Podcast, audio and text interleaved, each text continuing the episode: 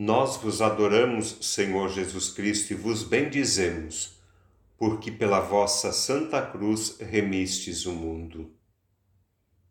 Com a celebração deste domingo, o domingo de Ramos, começamos a Semana Santa.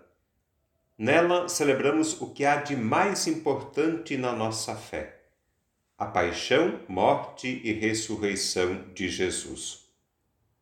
Os ramos que carregamos na mão lembram a acolhida que Jesus tem em Jerusalém.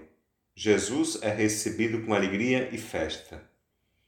O povo espera um Messias glorioso, um Salvador poderoso, e fica decepcionado com Jesus, o servo sofredor.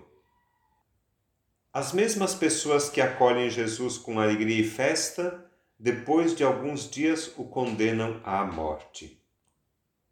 Os ramos abençoados não são objetos mágicos ou poderosos.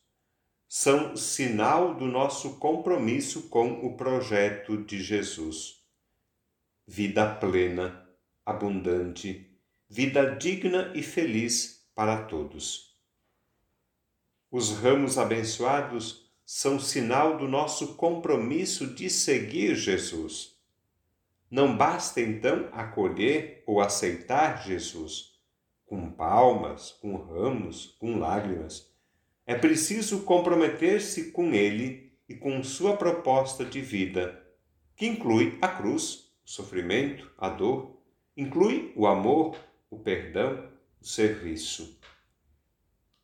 Seguir em procissão com ramos nas mãos significa hoje proclamar diante do mundo que cremos nesse Jesus fraco, humilde, silencioso, crucificado e ressuscitado.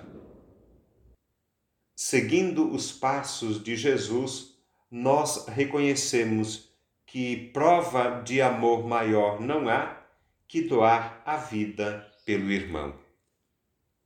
Como entender a morte de Jesus? Por que Jesus foi crucificado, afinal de contas? Por que crucificaram o Salvador? A morte de Jesus deve ser entendida no contexto daquilo que foi a sua vida. Não foi um fato isolado. É consequência do que ele pregou e viveu. É o momento supremo de uma vida toda caracterizada pela doação e pelo serviço.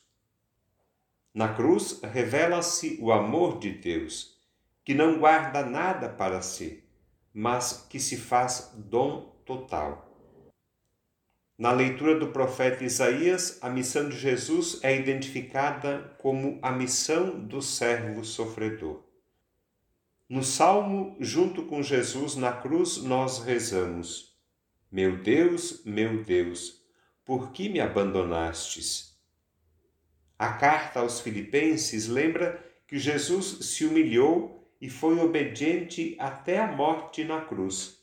Ressuscitado, ele é nosso Senhor e Salvador. No Evangelho, a narrativa da paixão de Jesus nos convida a participar da sua morte na cruz, para com ele também ressuscitar. Neste domingo de Ramos, nós reconhecemos: Jesus veio para que todos tenham vida vida em abundância, vida em plenitude.